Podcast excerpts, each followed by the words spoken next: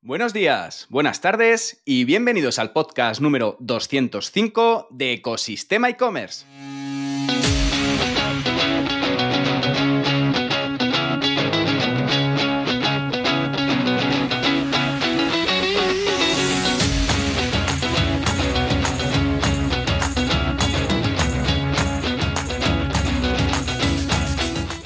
El podcast donde encontrarás todo lo relacionado con el mundo e-commerce sin filtros, sobre todo los episodios de Casual Friday.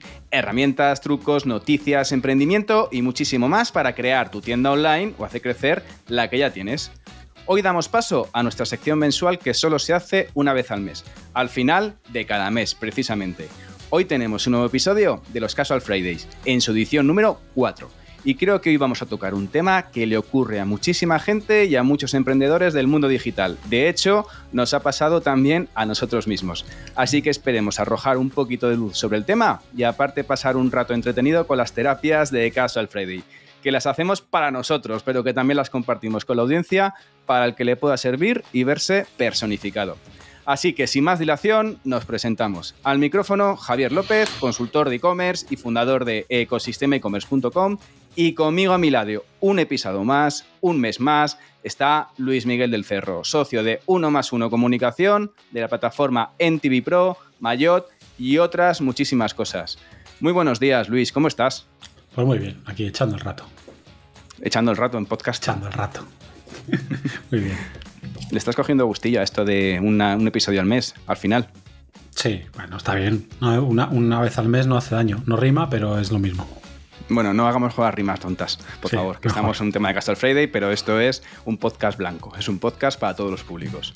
Perfecto. Bueno, empezamos con el episodio de hoy, Casual Friday número 4. Eh, fantástico que ya llevemos cuatro ediciones en esta sección del podcast de Ecosistema e-commerce. Y vamos a empezar, lo primero de todo es un poco contar cómo ha ido nuestro mes, un poco la intrahistoria de dentro de nuestros proyectos, nuestros emprendimientos, nuestras empresas. Así que lo primero de todo, pues Luis, ¿cómo ha sido tu mes, este mes de octubre que ya termina? Bueno, intenso, con mucho, mucho trabajo y sin más, mucho, mucho trabajo, porque hemos tenido una, persona de, baja del equipo y bueno, pues ya sabes, hay que repartir tareas y, y algunas pues también caen, que en mi lado. Y nada, pues eso, intenso, pero, pero bueno, dentro de, la, dentro de lo que toca. Esto es un tema que deberíamos tocar en esto de los episodios. Cuando alguien de. cuando trabajas con equipos que no son muy grandes, que son más o menos. está lo justo para poder aguantar, que es la mayoría de los casos que nos encontramos en el mundo emprendedor, y que al final, cuando una persona se pilla vacaciones o cuando alguien enferma, que la verdad que la gente, pues de vez en cuando enferma, eh, los autónomos no, pero la gente más o menos que trabaja para, para otros generalmente suele enfermar. Y en este caso eh, toca asumir las funciones. Y este es un poco de, oye, pues no le puedo pasar muchas más tareas al resto del equipo y muchas veces las asumes tú y te vuelves un poco, pues, hombre orquesta en este caso. Sí, es un poco drama, sobre todo en las, drama entre comillas, ¿no? En las pequeñas y medianas empresas, porque efectivamente muy pocas veces tienes la posibilidad de duplicar los puestos. También en general, las pequeñas y medianas empresas, digamos, todo el mundo tiene zonas grises. O sea, todo el mundo, el que se ocupa de, si alguien trabaja en, experiencia de usuario, también ha hecho diseño web en algún momento de su vida y también en un momento dado puede afrontar una de esas tareas o viceversa. Igual lo mismo pasa con, con otras muchas cosas. El que es diseñador web, pues también en un momento dado puede maquetar algo si la persona que lleva una, parte de maquetación o diseño gráfico, pues no, no puede. Al final es lo bueno y lo malo de, la pequeña y mediana empresa. También sí te digo que es una oportunidad para todos los que tienen un puesto de responsabilidad y les toca asumir algunas tareas, pues bueno, pues para mí para comprender mejor la labor que hacen algunos miembros del equipo, que si tú la hacías en tu pasado, pues se te ha olvidado y tiendes a pensar que cuando le pides a alguien que haga un cambio en una web, pues coge la varita mágica y, y lo hace y no, pues te acuerdas de lo que es eh, picar en CSS y, mirar según qué cosas, bueno, pues te acuerdas de que a veces... Inspeccionar, inspeccionar la página en esos momentos ahí, que se te había olvidado ya. Se, te olvida que a veces el cacheado juega malas, palabras, malas pasadas, entonces bueno, pues es un momento de, de recordar, de poner en valor el trabajo que hace la gente y también, pues también debe algún proceso que dice, jo, pues igual esto aquí podemos optimizar un poco más porque lo has dejado atrás dentro de tus responsabilidades y, está bien. Pero bueno, siempre es un problema y hay que estar preparados para, para, ello. Es, mira, es una de las cosas que sí queda para un debate, ¿no? Porque muchas veces en las pymes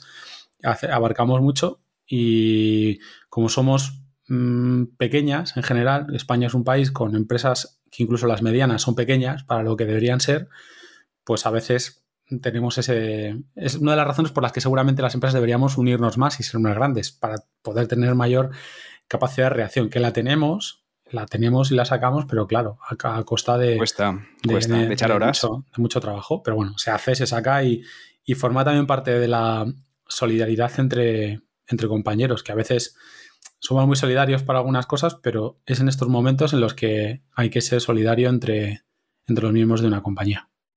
Totalmente de acuerdo. La verdad que yo, de hecho, has hablado de un tema muy importante que es el tema del caché. A mí el caché me ha salvado en alguna ocasión. El tema de esta página no está funcionando bien. No, es tu caché, que es que no está actualizado. Entonces está cogiendo una copia anterior de tu web y lo que no está funcionando. Y luego al final lo que hago es un refresh y ya está. A mí trabajando en contenidos el caché siempre ha sido una, pesadilla, sobre todo cuando dependíamos mucho del cacheado para, para tener buenos rendimientos. Eh, recuerdo mucho esas capas de, cacheados que al final eran un problema porque pues eran un lío, porque al final el contenido no se actualizaba cuando tú querías, la gente no veía, no veía el contenido recién, recién subido, era siempre esos, esos acamáis, creo recuerdos cuando se, además había hasta el verbo acamaizar una web, pues ese tipo de cosas. Por fortuna ahora sigue existiendo el caché, larga vida el caché, pero yo creo que ahora es más fácil de controlar. Sí, aparte hay muchas más herramientas. De hecho, íbamos a hablar de herramientas durante todo el podcast. Sí. Y tenemos algunas cositas y esperemos sobre todo que, ayude un poco a, desintoxicarnos también de la, de la cantidad y de la, de la, bruma que hay de tantas herramientas que, pues, que nos directamente nos comen el día. Bueno, muy bien, pues y así que estás un poco pues hasta arriba, imagino que como siempre y con el y digamos con el handicap de tener que estar cubriendo también algún puesto que, se ha quedado colgado en este caso. Sí, pero bueno, ya te digo, dentro de la, de la normalidad de lo que toca. Muy bien, muy bien. Pues yo en mi caso igual, yo he estado, bueno, yo he estado hasta arriba también de cosas. La verdad que septiembre, octubre han empezado con muchísima fuerza. El tema del horario que me planteé, eh, digamos, eh, ser fiel, eh, digamos que me lo he saltado unas cuantas veces, fines de semana incluidos, pero bueno, todo sea por el objetivo y de poder sacar a tiempo. Eso sí, un aprendizaje también es importante que los tiempos que te marcas nunca van a llegar exactamente a los tiempos reales, porque siempre hay un delay, siempre hay una cosa que falla, siempre hay una cosa que te lleva más de la cuenta o una cosa que quieres un poco investigar o inspeccionar un poquito más. Y eso sobre todo es también de los aprendizajes. Búscate a la hora de generar un proyecto, de fasear un proyecto, que yo estoy faseando mis proyectos, lo que hago es intentar ahora, en mes de octubre, trabajar con un delay, trabajar con unos slots también un poquito más holgados, de tal forma que no me vuelva loco y llega al final del día pensando que mm, no he producido nada cuando realmente se has producido cosas. O sea que, digamos. Lo de los plazos, hay gente que es muy maga con esto. O sea, de, no quedarte corto ni irte largo. yo todavía no, he llegado a esa virtud. Yo tampoco. falta.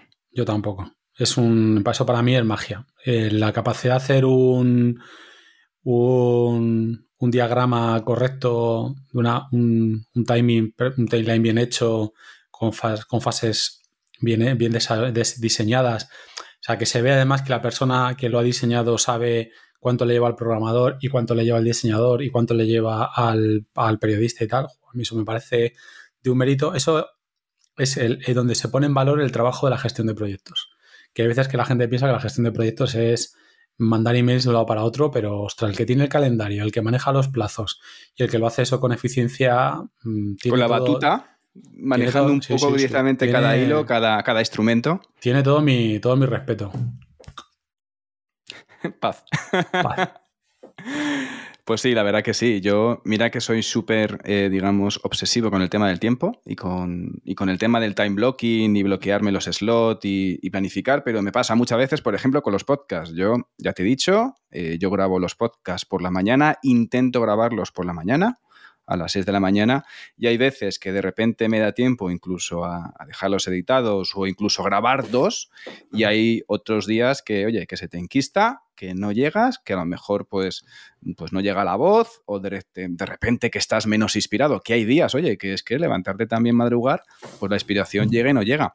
Yo me siento más productivo y más feliz al final del día si mantengo el tema de madrugar, pero también me pasa a veces que pues el tema de la eficiencia no es la misma todos los días. Y no puedes contar al final de que vas a estar trabajando con la misma eficiencia y con la misma productividad todas las horas del día, todas las horas de la semana. Hay puntos, puntos externos, eh, temas personales, eh, noticias buenas, noticias malas que te llegan y hay momentos en los que estás mm. más inspirado y menos inspirado. Y a mí me pasa. Eh, me pasa muy, pasa pues al final, dentro de esta carrera que todos llevamos, es difícil. a ti, a cualquier persona que no sea un sociópata, ya está.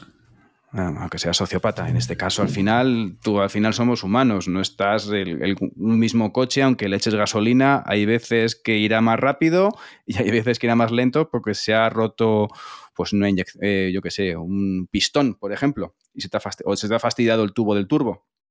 Y en ese caso, pues la cuesta no la subes y estamos todo el día subiendo cuestas. Pero bueno, eh, visto un poco semana y semana, semanas, meses y aprendizajes, vamos con el tema del día, si te parece, Luis. Me parece, preparado? me parece porque es un tema muy idóneo para todo, sobre todo para muchísima gente que está en marketing digital haciendo cosas y, empezando sobre todo a hacerlas. Pues yo creo que el que lleve mucho tiempo esto ya tiene el culo pelado.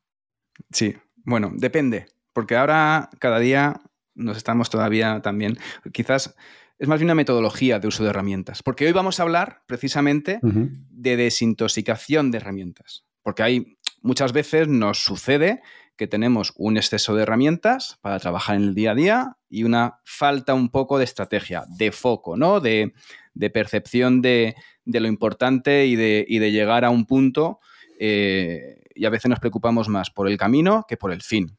Nos guiamos más en nuestro negocio casi por las herramientas que tenemos y no al revés, como debería ser. Es decir, yo tengo unas necesidades y un negocio, busco las herramientas que son necesarias para ello. Pero muchas veces también con nuestro sprint del día a día nos pasa que, oye, con las herramientas que tengo, ¿qué puedo hacer? ¿No? Nos pasa eso muchas veces. Sí, lo que pasa es que yo creo que a veces no es tanto el sprint como que la herramienta eh, nos ofrece un atajo y al final el atajo es muy tentador y, sobre todo yo, yo, esto lo he vivido mucho, sobre todo al principio lo he vivido mucho con las herramientas de SEO. pues para, digamos que en cierto modo te prometían convertirte en consultor SEO eh, por, el, por el atajo, ¿no? Y hacerlo todo muy, muy, muy fácil y, muy rápido. Yo me acuerdo mucho de SEO Mod al principio y de otras muchas. Sí, yo lo sigo utilizando. Ojo que me siguen pareciendo eh, útiles. Eh, yo, por ejemplo, utilizo Href, por ejemplo, pero sí que hubo ¿Qué tal con HRF? ¿Qué tal con HRF? Pues mira, yo, HRF lo, con Moz es que hace ya años que no trabajo, pero yo, por ejemplo, sí que utilizaba RAS hasta hace un par de años y luego pasamos a HREFs. Y, y, por ejemplo, ahora lo voy a dejar de usar porque voy a seguir con, con trabajar con Screaming Frog, que con la ranita, que, me, que al final nos da lo que necesitamos y como tenemos un, un consultor que se encarga, pues él ya sabrá lo que usa para, para según qué cosas. Pero para mí, para el día a día, Screaming me, me, me vale, la ranita me vale. Y, y, nada, es lo que, lo que te decía, que ha habido momentos en los que eh, ahora, por ejemplo, digamos que todas están más igualadas, pero un momento en el que cada una sacaba una cosa distinta y tal, entonces de repente te veías probando todo tipo de herramientas y confiando ciegamente en todo lo que te, esas herramientas te aconsejaban mm o, te decían, ¿no? Con, muchas limitaciones, porque muchas sobre todo están muy optimizadas para eh, textos o para negocios en inglés, cosas de este tipo. Entonces, tú acabas haciendo un poco de caso.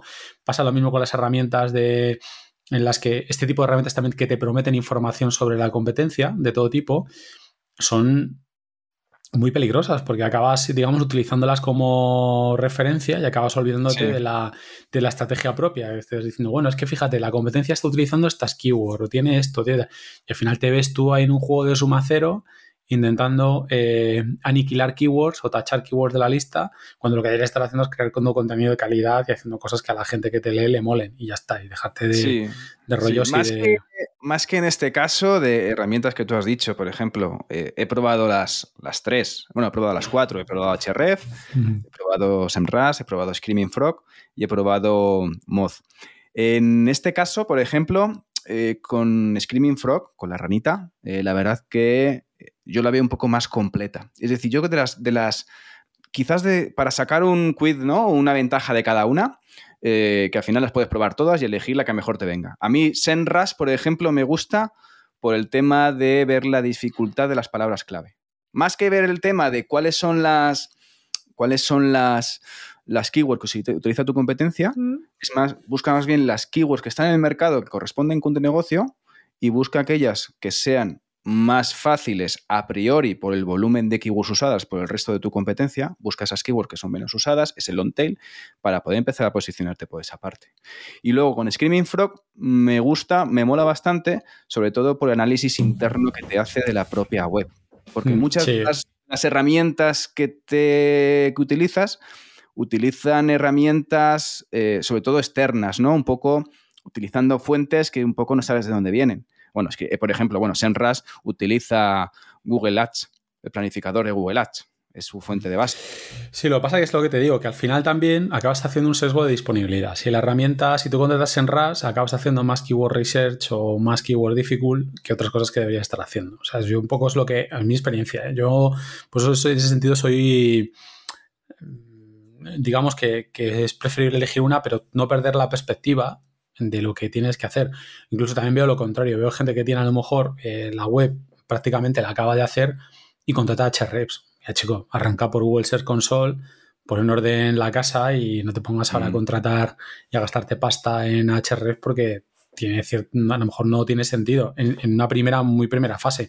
O sea, al final eso, lo que no puedes hacer es... Mm, o Screaming Frog también, ¿no? En este caso también, sí. Al, final lo que, lo que no puedes hacer yo creo es dejarte que, la herramienta, por, concluir en este sentido, yo creo que no puedes dejar que la herramienta te, condicione la estrategia. Tienes que tener tu, propia estrategia. También este tipo de herramientas también tiene otro peligro y es, eh, y en esto son muy críticos. hay, hay gente profesionales que son profesionales de informes de herramientas. O sea, que a lo mejor alguien te dice, te voy a hacer un análisis de marketing digital de, tu web y te manda cuatro informes de Senras, otro de HRF, otro de... Pantallazos directamente. Sí, pero esto no es una, esto no es una consultoría ni una asesoría. Esto es que has tirado cuatro informes en, herramientas que tiene su mérito porque estás pagando las licencias. Me parece muy bien, al menos en teoría. Fenomenal. Y contribuyes a la riqueza, pero Mm, eso no es un trabajo, quiero decirte. O sea, ojo, eh, no critico que los SEOs y que los, los marketers online utilicen herramientas. Caution. Me parece fenomenal y me parece. No, no, no estás criticando, estás diciendo que, oye, que no se puede quedar un informe únicamente en cuatro pantallazos, de una herramienta que te dé. o directamente decir, te voy a mejorar el Web Performance Optimization de tu página, no el VPO, que está muy de moda ahora, que está de y te cojo un pantallazo de PageSpeed o de Pingdom. Sí, sí. Y, pumba. y te, Sí, pues es que mira, de eso también podríamos hablar. Es como toda la, toda la competición que hay de plugins de, WordPress ahí, de a ver quién consigue el mejor plugin y el mejor tal. Y luego entras y dices, joder, saca una puntuación espectacular en optimización de la, web, pero el contenido es basura. O sea, no. ¿Tienes, la, tienes muy, tienes muy performada?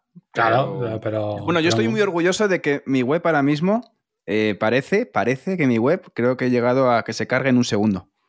La verdad, la portada está, está bien.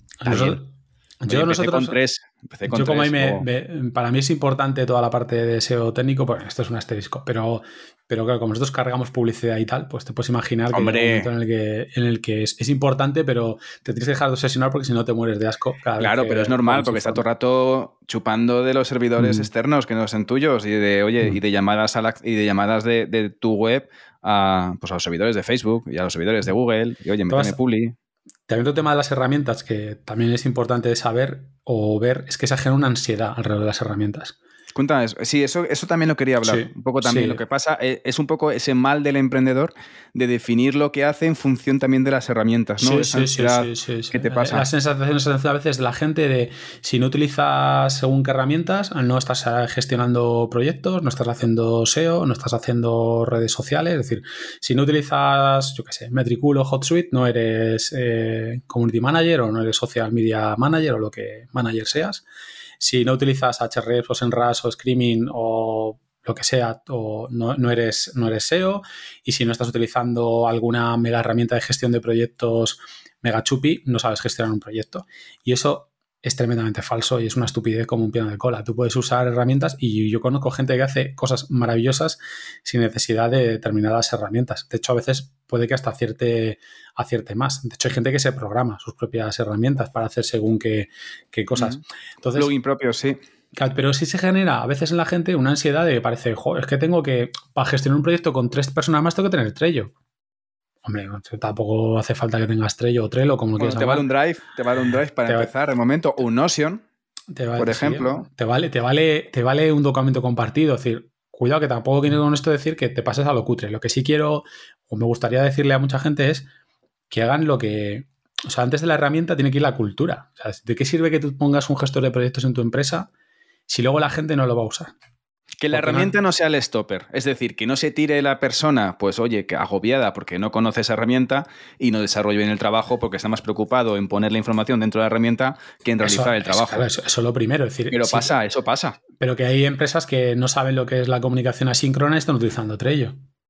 Entonces, si no sabes, si no sabes cómo funciona una gestión de proyectos eh, sin estar agonizando por chat, eh, no puedes usar Trello, porque Trello precisamente es la calma en la gestión de un proyecto, mover tarjetas de un lado para otro, tener unas fases de proyecto. Pero si tu equipo está acostumbrado a andar haciendo el, eh, andar mandando mensajes eh, continuamente por un lado o por otro, si no hay una calma en el proyecto, si no hay fases y tal, pues tú puedes instalar Trello, pero primero tienes que generar esa cultura de gestión de, de proyectos. Tienes que hacer que la gente, si hay un equipo de cinco, y tú instalas una herramienta de gestión de proyectos, si hay uno que se niega a usarla o que hace resistencia pasiva, que es una cosa muy común en las, en las empresas, nadie se niega. Resistencia pasiva, qué resistencia, pasiva, qué buen término. Pasiva. Claro, no, yo, yo sí, sí, yo la voy a usar. Pasan los días, ah, es que se me ha olvidado, uy, es que, uh, es que no me entero, es que no sé, ah, es que no sé cómo va, pero macho, que es que mover cosas de un lado para otro. No, ya, uh, papá. Entonces. Que es como es, es drop and play, ¿no? claro, ¿Cómo se dice eso?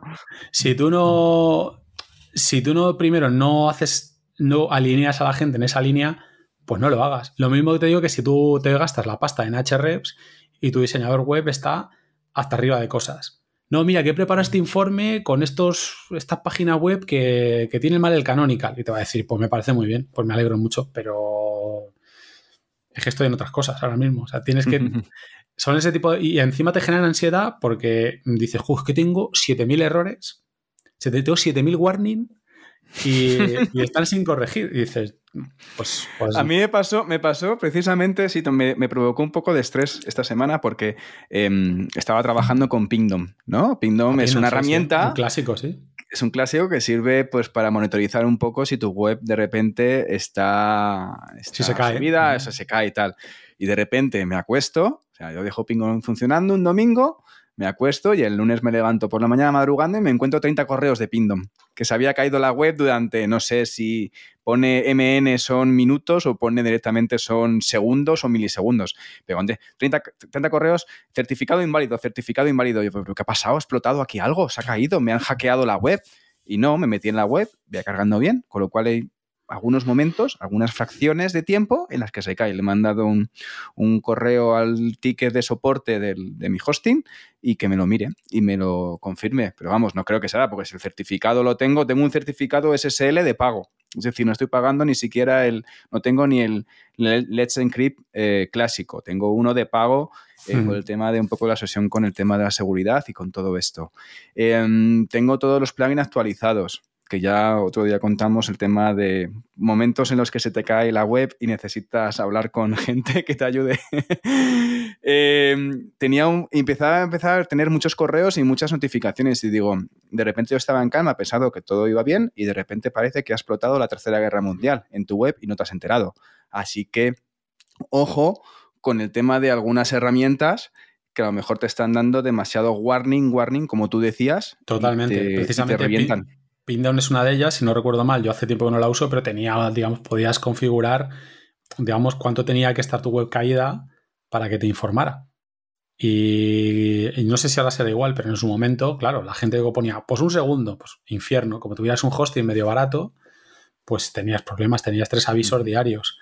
Eh, entonces tenías que ponerle, hombre, que por lo menos esté un minuto, dos minutos, tres minutos caída, porque puede haber que haya un backup en ese momento y la web se, caiga. Pues y yo, realizo varios backups a lo largo del día de la web. Si a Facebook se le cae el chiringuito, a ti también se te puede caer. Vamos. O sea, que es una cosa que yo en algunos proyectos, ¿no? Que es, mm, parece ahora mismo, también ahora mismo es que mm, ahora vivimos en un momento en el que, jo, muy mal lo tienes que hacer en un hosting para que se te caiga.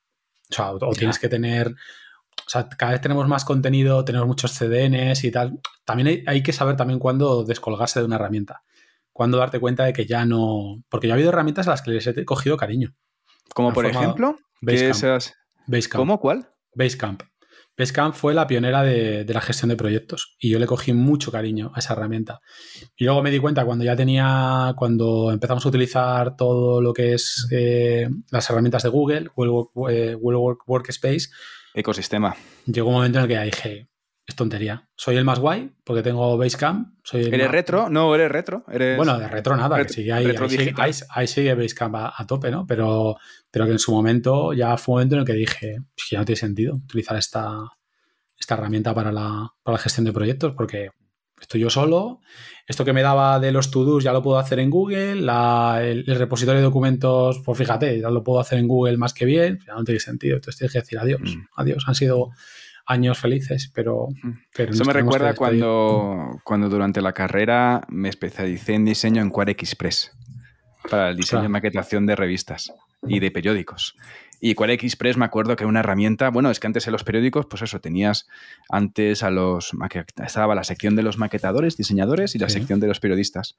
Yo como trabajaba en las dos partes, estaba, estaba y Corel, y Corel, que eran las dos... Con esas pantallas de tubo de, de 20 metros de, de, fondo, que casi, vamos, que esas pantallas grandes de diseñadores que la ves ahora, comparado con las que hay ahora, y dices, tu madre mía, ¿cómo, cómo cabían esas pantallas ahí en los escritorios?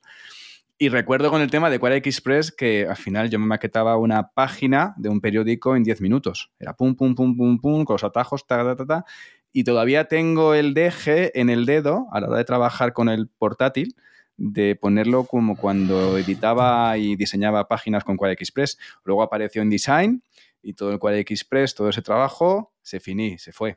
Por lo cual, eh, también hay casos de, oye, eh, herramientas al final en que te has metido mucho en costes y no has utilizado como deberías. Mm. O directamente hay herramientas más económicas y... otro, otro, peligro, otro, de las herramientas, sobre todo las que tenemos de marketing online, es que mm, hemos hablado de algunas que son muy caras. Bueno, caras. Hrefs a mí particularmente... a ver, Href no es de las baratas precisamente. No es de las baratas, pero hay, mucha, hay mucha herramienta de, de micropago al mes. Y ojo, porque por un lado tienes la obligación, yo sí que digo que tienes la obligación de intentar probarlo casi todo. O sea, tienes que intentar mm, probar a ver si te supone una ventaja real en tu negocio de función de la, etapa en la, que, en la que estés, ¿no?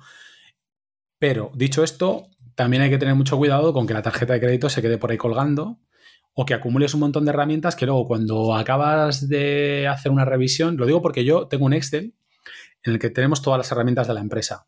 ¿no? Y ¿Cuántas tienes así grosso modo? Pues mira, tenía, pues fíjate, teníamos casi, estábamos usando casi 15 herramientas entre unas cosas y otras. Y ahora mismo estamos usando 6. Muy bien, te has vuelto minimalista en este caso. Una masacre absoluta. ¿Por qué? Por lo que te digo, porque había muchas herramientas que teníamos. Por ejemplo, teníamos un CDN en un sitio web que yo quitaba el CDN, ¿no? Veía y la ventaja no era, no era muy grande. Fuera.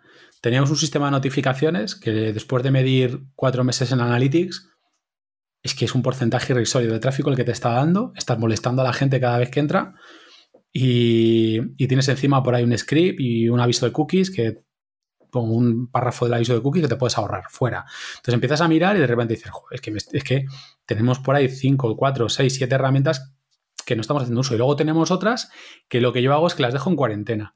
Digo, a ver, eh, cada, por ejemplo, que es el caso de lo que, de lo que seguramente haré con HREPS. Es decir, ahora yo cojo mi cuenta, no la borro, quito el plan de pago y dentro de cuatro meses contrato y hago un análisis de la web porque me gusta, como tú dices, el análisis que te puede hacer HREPS del el site audit que te hace y todo este tipo de cosas. A mí sí me gusta, los resultados que me dan.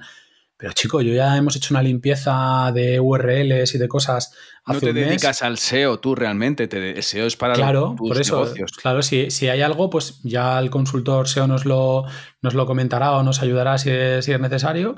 Y en esta parte de herramientas, pues yo lo congelo y luego dentro de tres o cuatro meses, pues la vuelvo a contratar, vuelvo a hacer un, análisis de todas las webs, mm. saco resultados, porque luego muchas veces también las herramientas, sobre todo las que te dan analítica y te dan resultados, tú tienes que coger esos resultados y, aunque parezca una obviedad, solucionarlos. Porque si estás haciendo, estás haciendo, sacando informes de, de chuminadas, no tiene sentido. Tienes que, tienes el informe, Leche, pues arréglalo, pásalo a Drive, te haces el documento CSV, te lo pasas a Drive, tienes aquí tu documento, lo solucionas y luego ya volverás. Si las, ¿A Drive o a un Notion? A Trello yo veo que no eres muy... Con Trello no eres muy... No, no mira, Trello lo he usado con clientes, que esa es otra, ¿no? La integración con herramientas de clientes. Trello lo he usado con clientes y me gusta la herramienta. Pero internamente me cuesta mucho meterla y luego aparte es un tema de costes. Si tengo Google por un sitio, Google Workspace, tengo Trello, tengo tal, acumulo Mm, suscripciones, que es a lo que iba, y logins, que esa es otra también, tener 80, ese documento de contraseñas que, vamos, que tienes como la clave del banco. Sí, pero el documento de contraseñas que nosotros no tenemos porque no debes tener un documento de contraseñas. es, que, yo lo tengo casi en papel, te puedo decir, ¿eh? Claro, que me falta tatuármelo en, donde yo te diga, ¿sabes? Pero, pero, pero la, la, realidad es, es que acumulas un montón de micropagos cuando te quieres dar cuenta, macho, tienes una pasta metida en herramientas que podrías ahorrarte o invertir en otra cosa.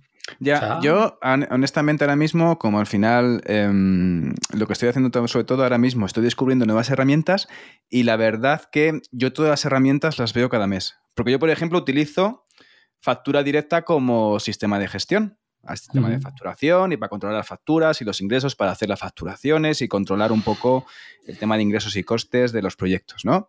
Y ahí, como meto todos los meses, eh, meto todas las facturas de todas las herramientas que utilizo, que utilizo, pues utilizo Metricool, utilizo factura directa. Metricool para gestión de redes sociales por un tema de que, que sí, lo podría hacer de modo gratuito, pues pero al final lo que estoy haciendo es comprar tiempo y de tener todo planificado. ¿Ya te ha pasado alguna vez algún pantallazo de cómo tengo el calendario y la planificación de mi Sí, aunque también te diré que las herramientas de redes sociales, ojo, con los APIs han limitado mucho y a mí lo, esto es lo que nos pasa a nivel editorial, es que hay cosas que ya no nos dejan hacer y que necesitamos hacer. Entonces nos obliga a publicar directamente por la interfaz de la red o... Pero hay dos. Yo, por ejemplo, en Metricool lo que hago es publicar, tengo la manejo sí redes sociales, contando YouTube, y en este caso, eh, por ejemplo, Instagram y TikTok lo que hago es un aviso para publicar manualmente. Es decir, tengo los textos y el contenido. Sí, te manda una notificación para que lo hagas. Una notificación, me llega notificación y lo publico manualmente. ¿Qué es un coñazo? Sí, que me permite más virtuosidad y dejarlo editado con el estilo que quiero para que tenga el reel y que tenga la cuadrícula de reels eh, adecuada y que teniendo una, joder, una personalidad, pues sí, también lo hago. Pero es que al final me da paz tener, digamos, todo calendarizado y planificado, que antes lo hacía herramienta por herramienta, me ponía pues los típicos avisos en el calendario, en el, en el, mm. en el calendario de, Google o en el calendario de Outlook, lo que tenía, dependiendo de la herramienta con que utilizara. Y al final también me da paz. Entonces, utilizo Metricool, em, Trello ya no lo utilizo, es decir, lo he utilizado durante tiempo por un tema no precisamente de tema de, mover fichas. Y lo, he trabajado también con equipos, con equipos pequeños, pero sobre todo era en el caso de ahorrar tema de tiempo en el sentido de correos. Que es que eso me, revienta. O sea, mandar un correo para decir que se ha completado una tarea, me parece una cosa a, mí los sistemas de tarjetas, a mí, por ejemplo, a mí Trello, ya digo, me parece un herramienta. Lo que pasa es que cuesta alinear equipos. Tiene que estar todo el mundo. O sea, una herramienta como Trello... Claro, yo me he pasado ya a Notion, por ejemplo. A una, una, herramienta de ese tipo, lo que yo insisto con las herramientas de productividad y gestión de proyectos es que tiene que estar todo Dios. Como falte uno, no tiene sentido. Entonces, es, un poco para mí la limitación, que tienes que convencer a mucha gente. Entonces, cuando arrancas ya con ella, es relativamente fácil. Pero cuando no, y luego habrá alguno que diga, bueno, pues si sois el jefe, les obliga. Ya, bueno, ya, ya, ya. Ya sabemos todo cómo, o sea, os obliga, sí. A latigazos. Bueno, pues eh, por lo que te digo, porque tampoco sirve nada. Latigazos digitales. Claro, tampoco sirve alguien que la use, pero la use mal. O sea, que las, las, cosas hay que usarlas y ponerles cariño y entenderlas y no sé qué. Pero ya te digo, yo es que estoy convencido de que además empiezas y dices, bueno, hago un grupo y solo meto a dos personas o tres de mi área. Pero es que entonces luego ya pierde, pierde sentido, porque tarde o temprano vas a tener que implicar a alguien. A mí de Trello, precisamente lo que me gustaba es eso, que te llegaba lo que tú dices. Esta tarea se ha terminado. O sea, a mí me daba plazo de espíritu. A, de espíritu. A mí me daba de con ese tipo de herramientas vas más rápido y a la vez más tranquilo. No me preguntes por qué, pero es la sensación. Pero cuesta mucho implementarlas en las organizaciones. Es la, es la realidad. Entonces, a veces primero. Más bien, más bien, no, sé si las organizaciones, más bien las personas. Al final tienen su forma de hacer las cosas. Por ejemplo, hay personas que son auténticos fanáticos del correo electrónico. Y es que parece que si no están escribiendo en el correo, parece que no están trabajando. Y muchas veces a mí me ha pasado eh, hace, hace unos cuantos años, que era que al final parecía que tu trabajo era contestar correos. Y si no, y si no habías contestado correos es que no habías trabajado, realmente estabas haciendo otras cosas, ¿vale? y este tema de herramientas, por ejemplo, Notion, Notion em, yo estoy empezando a coger cariño. Ahora, la tenía un poquito abandonada y la estoy teniendo a coger otra vez cariño para la hora de trabajar. Y otra, otro, otro, riesgo, las, que ahora veo y lo veo rampante, y eso le vamos, un día si te parece le dedicamos otro episodio, que son las herramientas vinculadas a las IAS, o que cualquier herramienta tiene que tener una IA. Ahora mismo eh, las IAS, que eran un misterio para todos y nadie sabía lo que era una IA y era, iba a acabar con el mundo, ahora entras en cualquier herramienta, aplicación o cosa y tiene una IA. No me expliques por qué. Yo creo que eran herramientas que ya estaban, pero ahora les llamamos IA. Pero, pero la realidad es que también se veo muchísimos anuncios en redes, en tal, y se está generando también una, una un hype, en este caso, ¿no? Un hype en el que si no, no tienes IA no molas. Ansiedad, porque al final es como si no lo automatizas, la competencia te revienta. Si no, y lo digo yo que estoy probando prácticamente todo lo que tiene que ver con mi sector pero ya te digo, lo estoy probando y de muchas me estoy dando de baja porque veo que no me sirven y otras sí que, sí que, me, sí que me sirven. Pero, pero la realidad es que mm, también hay cierta ansiedad en la, que parece que si no automatizas determinadas tareas de tu día a día, tu negocio se va a ir a, la porra. Y primero, lo mismo con las IAS pasa un poco como las herramientas de gestión de proyectos. La primero la gente tiene que aprender a usar las IAS. O sea, para mí ya el prompting en las IAS es parte de una cosa que los profesionales tienen que entender y que tienen que comprender. O ingeniero de prompting. Ingeniero de prompts. Bueno, algunos, algunos inventará, hará prompting manager, supervisor o alguna estupidez de, ese, estilo. Pero claro que yo veo a la gente, si ves la gente en las IAS diciéndole, pregunte, diciendo, escríbeme un email para mi jefe. Eso es una idiotez. Tienes que coger y hacer una descripción exacta de lo que quieres, cómo lo quieres. Es eso, para eso yo, por ejemplo, recomiendo mucho utilizar eh, IAS como Midjourney, porque si tú no le detallas bien, lo que te va a sacar es un churro, es un, mal gráfico. Midjourney está muy bien. Midjourney, la verdad que ha cambiado cosas. Ha cambiado. hay, gente, hay gente que le pone, a mí un logo para mi empresa. Hombre, claro. Que, ponga, Pepe y Luis. Es una tontería. Tienes que decir el tipo, el tipo, los colores, lo que quieres, las dimensiones, el, background que quieres. O sea, si tú le das una serie de datos. Que ya la gente ni siquiera se va, ni siquiera puede contratar. Es que ya es un poco también vagueza, un poco vagueza digital. Vamos a llamar vagueza digital en este caso, ¿no? Un poco, y hombre, si es que si no tienes dinero o lo que sea y no, tienes, no puedes pagar a un diseñador o una persona profesional que te pueda hacer un brand book, un diseño bueno, y ya te quieres ir a un, no sé, a un Fiverr, por ejemplo, que te busca un freelance por ahí de, pues yo qué sé, mm. de, India, de Bélgica o de Estados Unidos, que te lo puede hacer por cuatro duros o por cuatro dólares, en este caso, porque cobran en dólares. Pero vamos, que en este caso pedir hacer los logos de la empresa que le haga, no, es que mi logo lo ha hecho inteligencia artificial. ¡Ah! Pues, bueno, a mí, a, mí, a mí me da igual si el logo está bien, pero que lo que decir es que si tú entras en la inteligencia artificial y le pides chorradas o le pides el logo de aquellas maneras, pues te va a hacer un logo como los que hacían las, las empresas aquellas de fotocopias, que te hacían los logos de las empresas. Es verdad, ¿te acuerdas de esos, esos logos que te hacían? Hombre, el olvido freudiano no ha servido en este caso. Es una cosa que siempre he intentado olvidar, pero, pero ¿cuántas, cuántas mm. empresas de reformas, cuántas papelerías y cuánta gente ha tenido un logotipo hecho por su copistero de referencia. Qué bueno. Oye, Luis, de esas herramientas que utilizas más o menos, eh, ¿cuáles son un poco las más utilizadas en el día a día, las que pagas? A ver, yo, sobre todo la suite de Google, me da la vida. Eh, para una pequeña y mediana empresa, me parece que a día de hoy es una de esas herramientas que yo recomendaría desde el principio. sabiendo luego bien todo lo que tiene dentro. ¿eh? O sea, tanto la parte de docs, tareas, calendar, meets, el módulo de el módulo de e-learning, poco, poco usado, poco conocido. Es decir, sí. Google tiene un montón de cosas que son eh, muy útiles y que si las sabes hacer, y, digamos que te da la herramienta. Lo que no tiene Google es un gestor de proyectos, pero tú te puedes montar un gestor de proyectos a través de la gestión de tareas o a través de ah, documentos. tienes ahí, tienes, por ejemplo, Notion, que directamente hace unas estructuras de proyectos fantásticas. Pero me refiero si tú te quieres quedar solo en lo que es la parte de, Google. Y luego ya te digo, yo en la parte de SEO, la herramienta que siempre me aporta tranquilidad, y no solo en SEO, ¿eh? porque yo lo utilizo más que para SEO, para analizar mis webs, lo que yo hago, ¿no? Cómo están de salud, cómo está la cosa, los contenidos.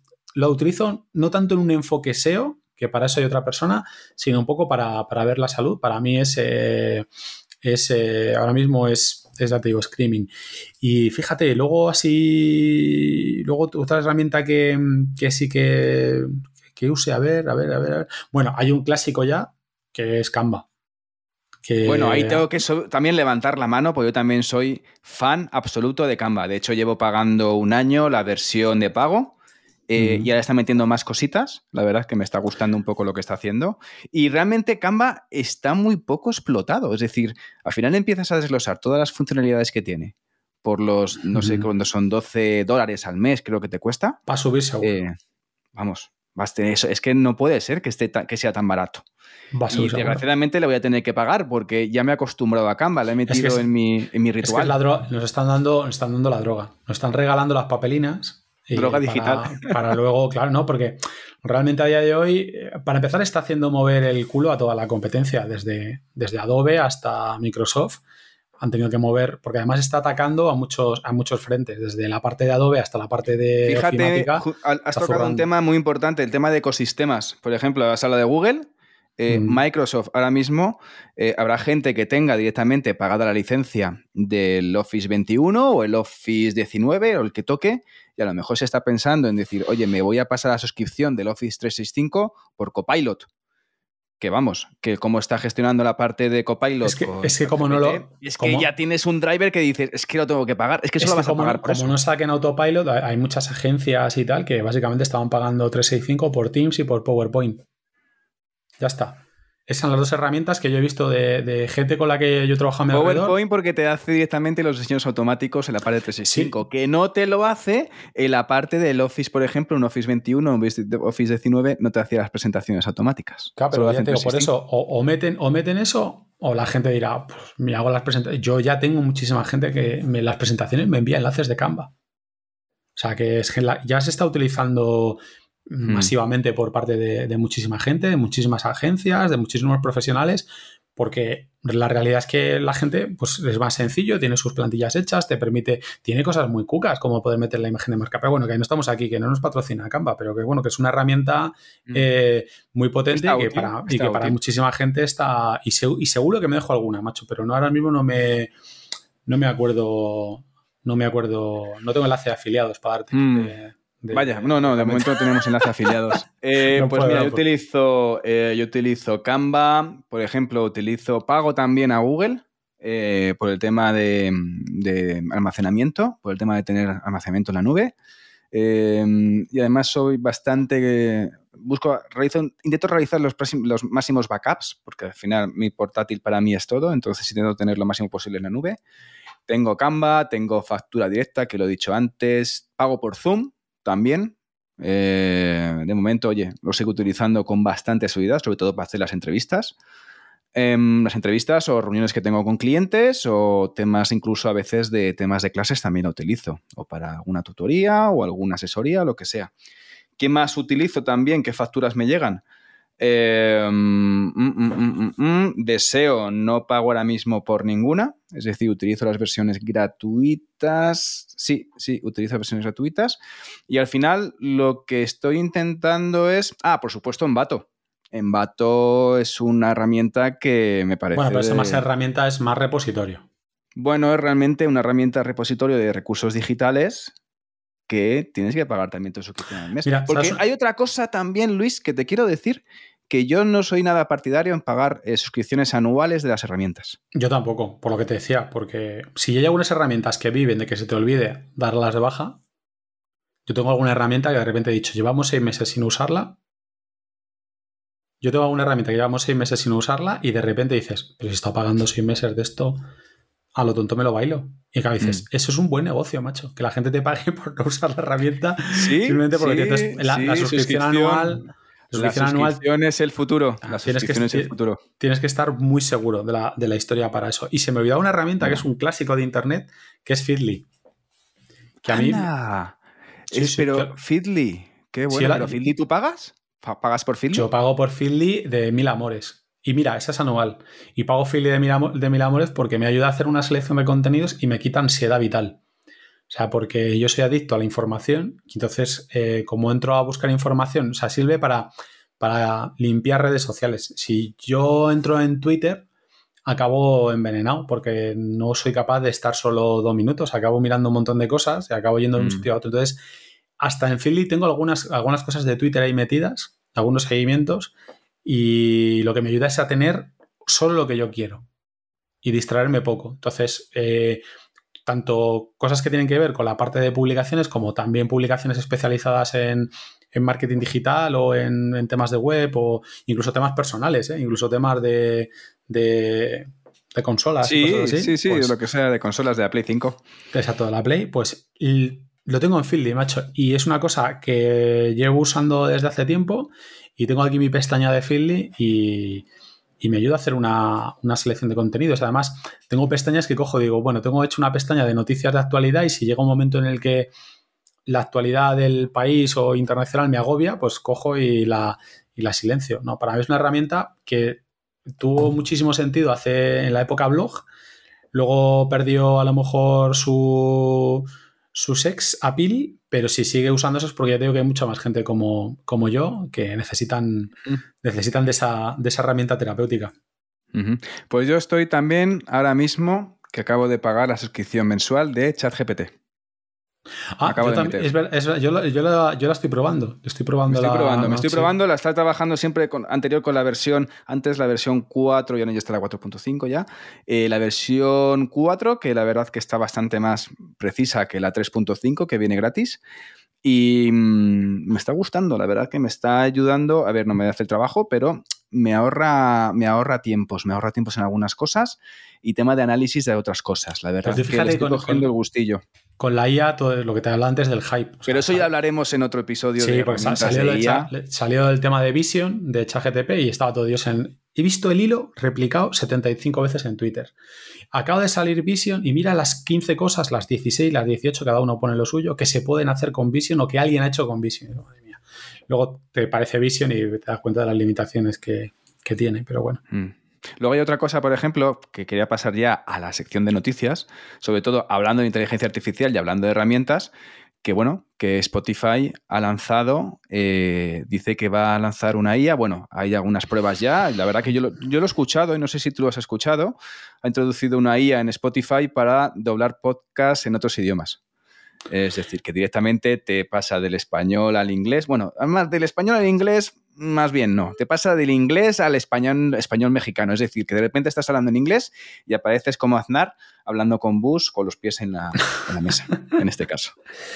Bueno, a ver, eso va a ser un tema cultural. Yo, yo quiero probar, ¿eh? A mí me parece interesante para probar. Es decir, sé, soy consciente de que no van a pillar la misma entonación y tal, pero para no tener que estar traduciendo podcast eh, de español al inglés y al final que si te pones a hacer ya podcast en inglés y en español, los cinco que hago a la semana, pues ya tírate y córtate las venas eh, directamente ya porque ya me echan de casa. Entonces, este tema de la, de la traducción de podcast me gustaría ver a ver qué tal, a ver qué tal engancha o al final se queda en un poco fake. Yo he, probado, algunas aplicaciones que hacen eso, traducción y hombre, luego tienes que, tienes que meter bastante corrección también.